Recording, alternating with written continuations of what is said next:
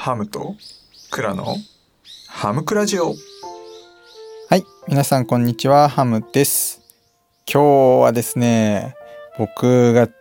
やってしまいまして、もうあんまりこう有益なことは話せないんですけれども、ちょっとね、お付き合いいただければと思います。まあ、昨日の話にはなるんですけれども、毎週土曜日にですね、うちの小ハムくんを水泳教室にですね、連れてっているんですけれども、その水泳教室でですね、まあ、僕が忘れ物をしちゃって、まあ、ほとんどねこう水泳まあ5分ぐらいしかちょっと遅刻しちゃって水泳教室ができなかったというところなんですよね。僕こう見えてってどう見えてるのかわかんないですけれどもあのすごいちょっと忘れ物とかめちゃくちゃ多くて本当にね ADHD なんじゃないかって自分のこと思ってるぐらいもうほんとポンコツなんですよね。結構会社とかでその、まあ、自分の使用の携帯と会社の携帯が2つあるのでそれをねやっぱり忘れていったりだとかあとは財布忘れていったりだとかもうほんとそういうのが多くてまあ意外と仕事のこととかだとまあなんとか大体なってるんですけれどもまあでも過去には結構忘れててかなり大きなミスをしたりとかっていうのもやっぱりありましたし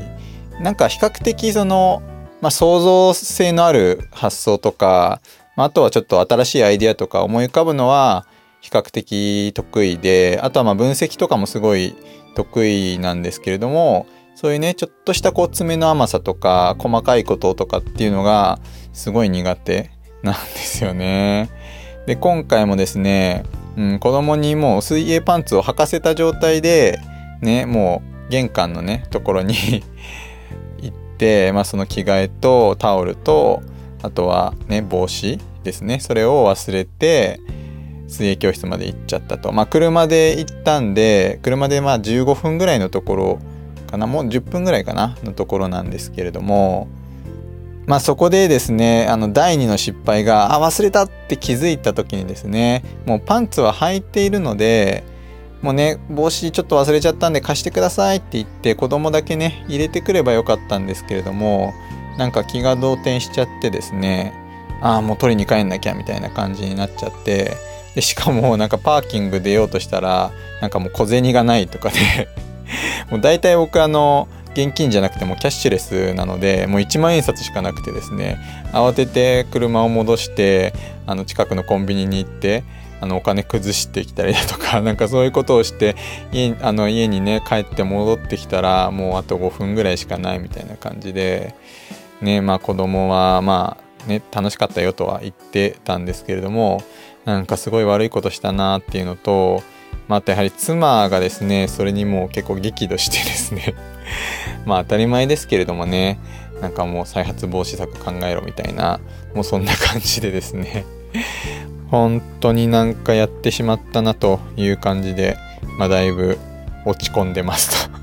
いうところですね。まあ立ち直りは早い方で自分の中でですねすぐにこう上向くことは全然できるタイプなんですけれどもやっぱりねこう妻との関係性っていうところがね結構きつくてうんまあだいぶねこうストレスをかけているので、まあ、そこのですね、うんまあ、自分の、まあ、あり方とか、まあ、妻への接し方みたいなところがですねまたしばらくちょっと大変になるかなというふうに思います。まあ、なのでちょっとですねこう、まあ、今日明日とかは、まあ、控えめにというかあんまりこう首相に生きていければなというふうに思ってます。皆さんどうですかね？そういうこう自分の性格とあとまあねパートナーの性格の違いだとかっていうところで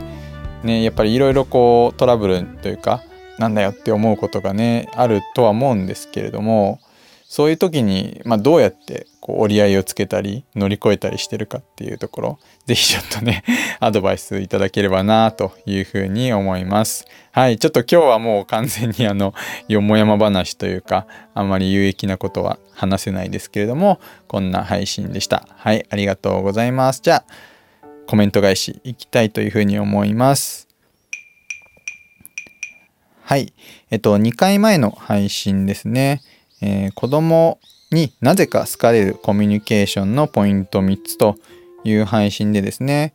お二人からコメントいただいております。えーコーチ内田久美さんですね、ちゃぶ台返しの方ですね。確かにアドバイスよりオウム返しするだけでも気持ちが安心するような気がします。受け止めてもらえる。それがいいんでしょうね。素敵なお花をありがとうございました。なんて素敵なコメントですかね。本当にこの、まあ、3つのポイントっていうところで、まあ、こう目をね、こうクッと、まあ、上げるところだとか、あとは子供と心を同じ目線にして話すことというところ、あとはオウム返ししまくるというところを話させていただいたんですけれども、そうですね、結構子供との会話っていうところでね、あの、オウム返しをね、しまくるというのは、やっぱり大事なのかなというふうに思いますし、ね、内田久美さんもね、確かお子さんいらっしゃる方だったと思うので、そういうところでね、あの、使っていただければなというふうに思います。まあ、コーチングをね、やられてるからもうね、基本のところは当然分かっているとは思うんですけれどもね、ありがとうございます。はい。で、続いて、ゆきひろさんですね。あ、いつもありがとうございます。え中学の時の職場体験で、幼稚園に行った時に、僕だけ一人も子供が寄ってこないトラウマが、その時、ハムさんのポイントを知っていれば、次からは大丈夫。米返しありがとうございます。嬉しいです。音声返しだと他の方の米も聞けてよかったです。ということでありがとうございます。ああ、そうだったんですね。なんかね、こうやっぱ男性はね、結構子供とのね、あの接し方とかって、まあ、苦手にされてる方も多いかなというふうに思うので、なんかそんな形でですね、まあ、使っていってあげればですね、結構まあ、寄ってくるというか、まあ、自分が子供苦手だなっていうふうにやっぱり思ってると絶対子供ってねこう心開いてくれないというふうに思うので、まあ、自分が子供の頃もね絶対あったはずなのでその時を思い出すっていうのがねいいのかなっていうふうに思います。是非次からは実践してみてください。はいありがとうございます。あの米返しのね音声返しのところもちょっとねそういう今どうしようかなって迷ってるところではあるんですけれどもこういうコメントをいただけるとねすごいありがたいなというふうに思います。はいということでですね今日はもう超ですね自分のあのよもやま話をさせていただいたんですけれども、まあ、たまにはね こんな配信もまあいいのかなというふうに勝手に思っちゃってるので、はい、また明日からはですね